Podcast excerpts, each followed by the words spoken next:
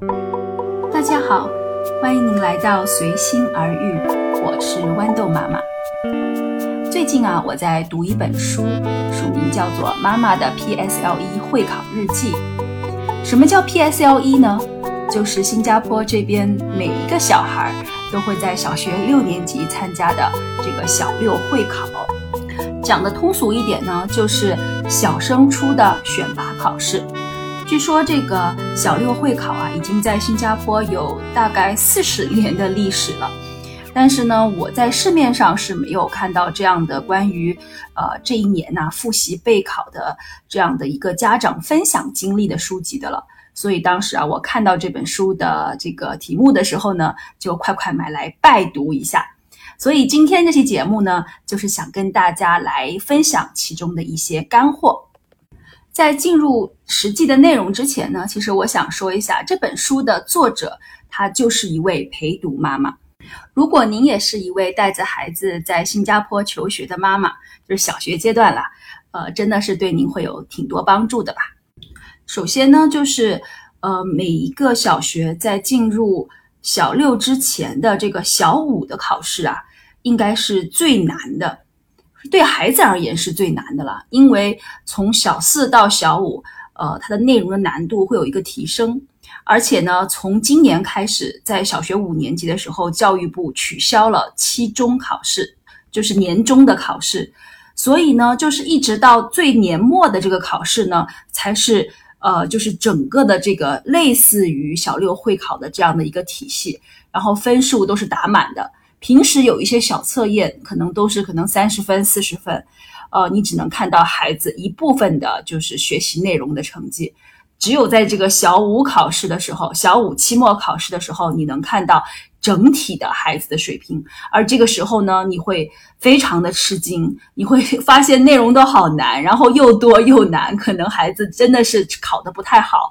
嗯，他的书中就讲到，其实他的女儿就是也是考得不太好啦。所以呢，就是希望大家都不要太担心，在小五的时候的成绩呢，并不能说明他小六的时候呢，呃，也会是这样啊。第二点呢，就是他在书中反反复复有讲到的一个关于补习的问题。前面呢，我也有节目讲到关于如何选择这个辅导班，而这位妈妈呢，其实她是非常有勇气的，她是呃没有给孩子去找补习班的。虽然很多次她也会非常的蠢蠢欲动去给呃那个孩子找一个补习的课程啊或什么，但最后她自己都按捺住了。她觉得就是孩子需要自己来克服一些困难，不要总想着哦。呃，哪些地方自己落后了，就要去找其他的辅导老师来帮忙。其实呢，我也是受到他的这本书当中的一些描述的一些推荐的影响啊。今年那个在十月份的时候，九月底的时候吧，我就呃就去把孩子的一个补习班给取消掉了，因为我觉得就是哪怕我的孩子他自己可能还是会有一些障碍，但至少妈妈在旁边，我也可以帮他一把的。不是什么事情都需要去找补习老师啦。其实呢，我也是在国内的一个教育博主的这个视频节目里面听到，就是其实，嗯，家长最重要的就是帮助孩子去分析试卷，分析他的弱点在哪里，知道他的长处在哪里。呃，弱点呢，就是能够呃把这个知识点找出来，或者某种类型的题目找出来，然后呢，有的放矢的去帮孩子去进行训练。嗯，因为你送去补习班呢，毕竟它是一个标准化的，就什么都有覆盖的，对吧？因为它要覆盖到多的孩子嘛，所以呢，可能你去了也是浪费很多时间了。还有就是呢，如果你是请那种私教的话呢，当然你碰到好的老师是你的运气啦。如果不好的话，他其实，呃，对你孩子了解肯定是不如呃自己父母亲的啦。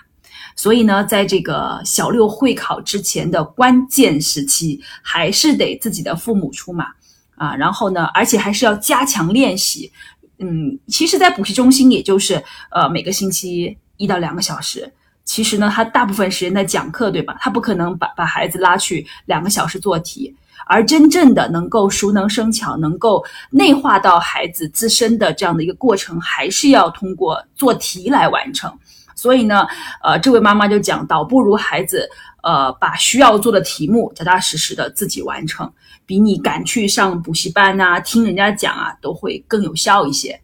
第三呢，就是在小学六年级这一年的时间里啊，孩子的时间要有一个规划，而且是要跟孩子一起来规划，因为在新加坡这个地方的孩子啊，就是不仅学习会投入很多时间，还有各种课外的活动，而且如果孩子是打算申请这个 DSA，就是直接通过特长来录取的这样的一个。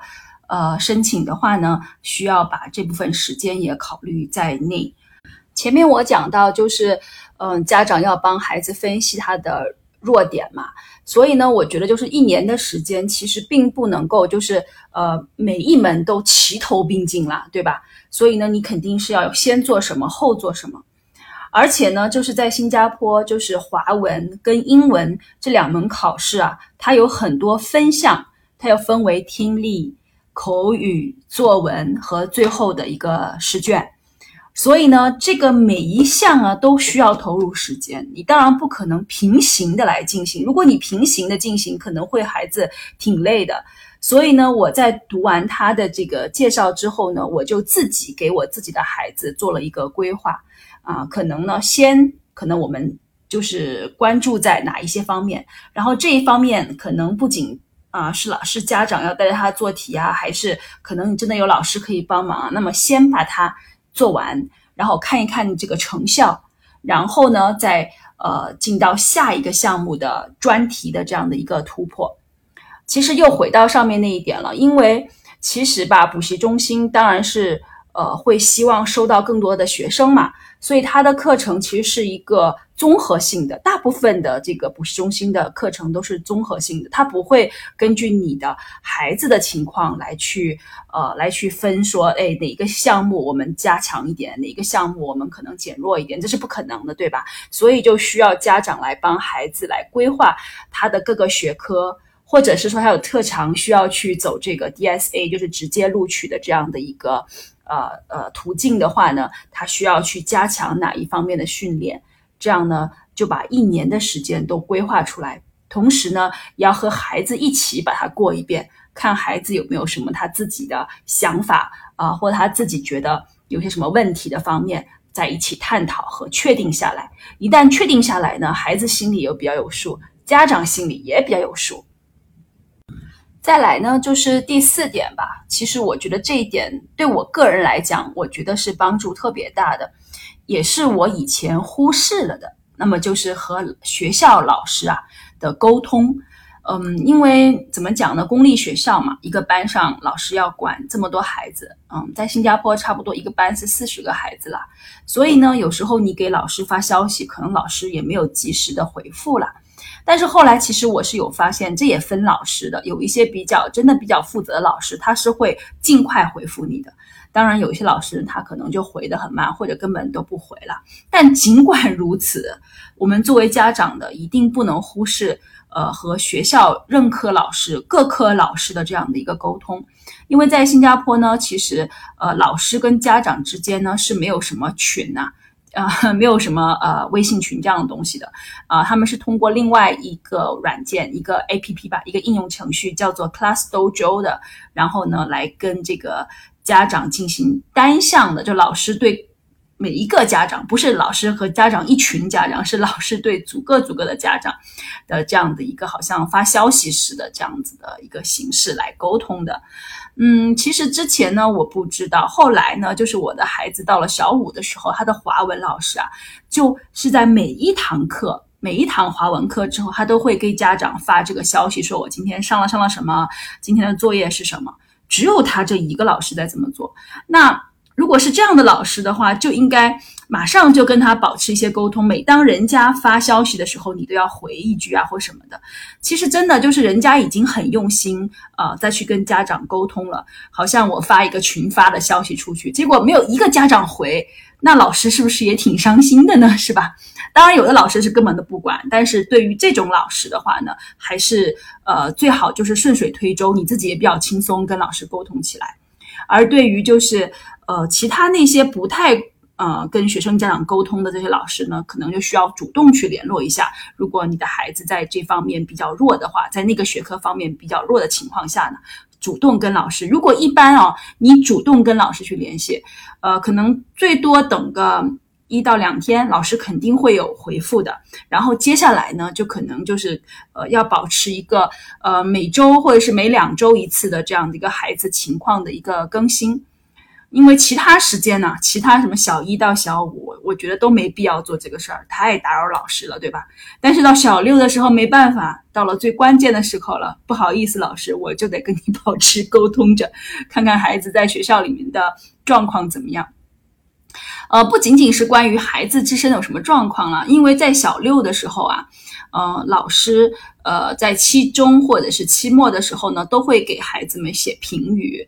嗯，如果呢，这个在这个关键时候呢，你的老师、孩子老师没有给孩子一个比较好的评语的话呢，可能就会对他造成一定的影响了。我们不知道是什么影响，但是呢，最好还是不要给孩子。呃，造成影响了，就不要有一些比较负面的，或者是说不太正面的这个评语。呃，只要你平时跟老师沟通，然后一些问题解决了，我相信，呃，老师是不会就是去在学生的这个成绩单的评语上面，呃，去写一些负面的东西嘛。毕竟会对孩子将来造成一些影响的。还有就是呢，因为新加坡的虽然这个小六会考是统一的，但是呢，在小六会考之前。每个学校的这个学习的安排啊，还有预考的这个内容啊、方向啊，还有之前的一些，就是可能你要准备申请一些，就是刚刚我讲的这个直接录取的这样的一个呃过程的时候呢，呃，老师都起了非常举足轻重的作用吧。所以呢，我觉得就是跟着学校老师是肯定没错的，不要去跟着补习老师。很多补习老师可能会。就是夸大一些，他觉得自己对这个考试了解非常透彻啊，呃，对这个考试方向、教育部的方向非常了解啊之类的。但是我通过我自己的这个经验和这位妈妈的这个讲述吧，我觉得还是要跟着学校的老师最保险。最后一点呢，可能也是。啊，全部不论是在什么国家、什么教育体制下的家长们都非常关心的问题，那就是对于这个电脑啊、网上网啊、手机啊这些的使用。嗯，这位妈妈给出的一些建议呢，就是我觉得可能比较适合于女孩子吧，因为毕竟女孩都稍微的就是乖一点嘛。嗯，但是呢，也可以借鉴一下。她讲到了，就是说关于这些网络视频节目啦。呃，因为真的在新加坡，我们是主要以 YouTube 啊，这个好像国内翻译为油管吧，YouTube 这样的一个平台为主要的这个收 收看节目的一个渠道吧。嗯，其实我的孩子也是一样的，他就鼓励这位妈妈，她在书中写到，就是说鼓励家长们和孩子一起来看这些节目。啊，就好像我会跟我的孩子一起看脱口秀啊，然后我也会跟他们一起看他们喜欢的，好像新加坡的一些呃网红啊、网红的节目，一定要跟孩子一起看，因为一来是防止他看一些不健康的内容啊，因为真的有时候网络上的内容啊防不胜防。然后再次呢，就是有一些大人的一些价值观呐，或者一些博主啊，或者一些网红的一些价值观，嗯，不一定是一些正面的，可能是比较消极的啊，对吧？我们还是希望孩子们都接受一些比较积极的一些呃方面的这样的一些信息或者是一些鼓舞吧。但是网络上嘛，什么都有，所以呢，最好还是跟孩子一起看。第二个呢，就是呃，要相信孩子啊。我觉得他这点其实说的挺好的。我也是慢慢想放手孩子嘛，因为毕竟已经到了六年级，已经今年十一，我的孩子今年是十一岁，然后明年十二岁，慢慢就要上中学了。你不可能永远牵着他，永远盯着他，对吧？所以呢，跟孩子定一个规矩，然后呢，就相信他会按照这个执行。嗯，慢慢他们长大了，懂事了，也知道说考试的成绩啊。还有他们将来的前途的这样的一个重要性，所以他们自己呢也会开始学会去控制自己。当然不是说等到小六了，其实现在也是一样，就是你能多早就多早啊，去跟孩子沟通这些呃他的考试啊，他的将来这样的一些很重要的问题，然后让他自己能够控制自己的行为啦。好了，现在讲完的这五点呢，就是相当于我自己给自己做了一个读书笔记吧。啊，希望对听众们、听友们都有所借鉴。不过这本书当中讲到一些关于他自己孩子的一些东西吧，我们也没办法借鉴。好像说他的孩子就华文特别好嘛，因为他毕竟是从国内过来的，或者是说他妈妈的华文特别好，又有时间去辅导，从小就熏陶，然后呢，所以他的华文特别好。但是啊，这个是。呃，不太适合于就是像我的孩子那种从小就生长在这个新加坡，然后对华文现在真的是觉得又枯燥又难懂 的这种状态的孩子或者是家庭了。但是呢，还是有一些可以借鉴的，比如说朗读。嗯，其实我会觉得，哎呀，嗯，我孩子的基础不太扎实，或者是说。呃，对华文的那个语感啊不太强，可能也就是因为朗读一直没有特别坚持下来。就是以前我们有每天都朗读，但后来可能其他事情比较忙啊，就把朗读这个事情给，呃，怎么讲呢？就是不是那么重视，就没有继续了。所以我觉得后面我也会把朗孩子朗读给抓起来。说完了这本书里面一些好的方面呢。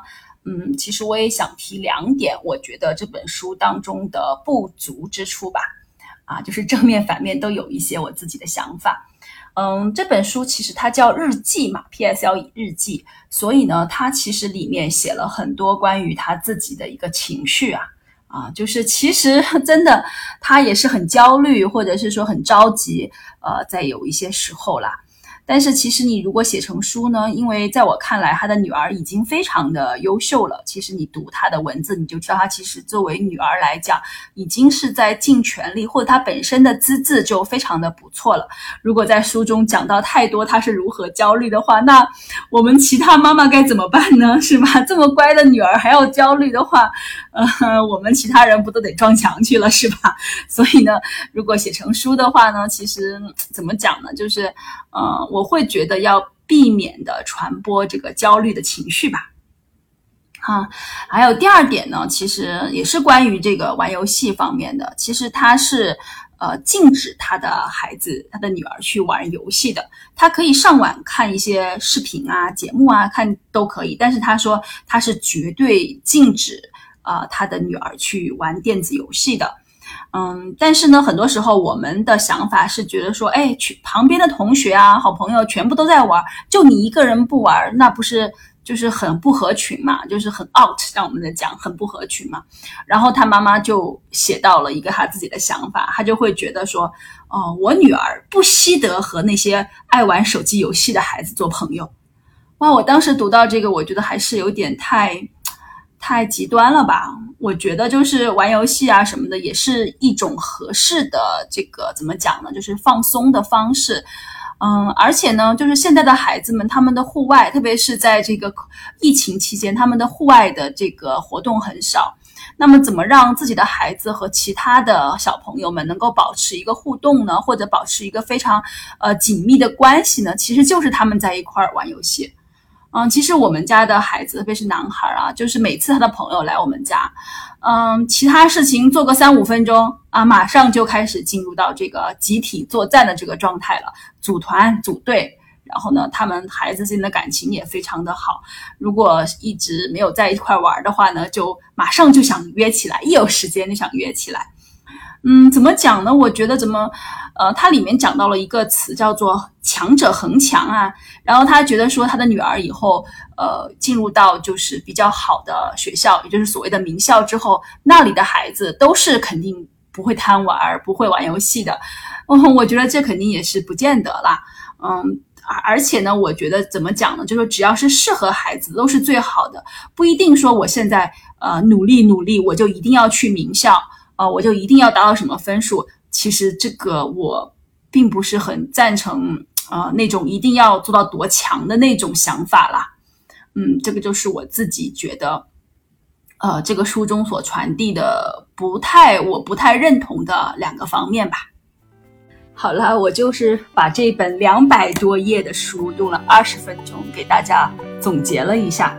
嗯，我觉得差不多的，呃，有用的信息就是这些了。对我而言，如果有兴趣的妈妈们可以买来看一看。它的名字，这本书名叫做《妈妈的 PSLE 会考日记》。呃，我跟这位作者没有任何关系，我也不认识他哦，所以呢，只是纯粹的觉得，呃，有这样的一种出版物吧，其实还是挺好的，毕竟给了我一个大局观吧，给了我一个整体的一个。呃，想法或者是一个领悟，然后对我自己的呃明年，就是我的孩子小六这一年的一个规划，嗯，也给了很多启示啦。嗯，感谢您的聆听啊，我争取能够就是有一些新的想法，有一些新的内容就来录节目啦。好啦，感谢您的聆听，如果你喜欢的话，一定要订阅哦，拜拜。